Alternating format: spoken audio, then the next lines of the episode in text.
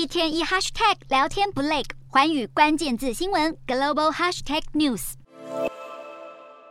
俄乌战争是导致全球油价走高，印尼政府不堪能源价格的压力，总统佐科威在九月初将部分燃料的价格调涨百分之三十，引发民众不满，更是导致全国各地发起抗议活动。而根据民调机构的调查，佐科威在调高燃油价格之后，支持率就从八月的百分之七十二点三跌到了百分之六十二点六，下降了将近十个百分点。在印尼，当总统的支持率低于百分之五十，就等同于面临。执政危机。不过，佐科威仍然无奈地表示，调高燃油价格是降低财政压力的最后选择。虽然调高燃油价引发民众的不满，但是有部分的民众表是可以理解涨价措施是政府不可避免的决定。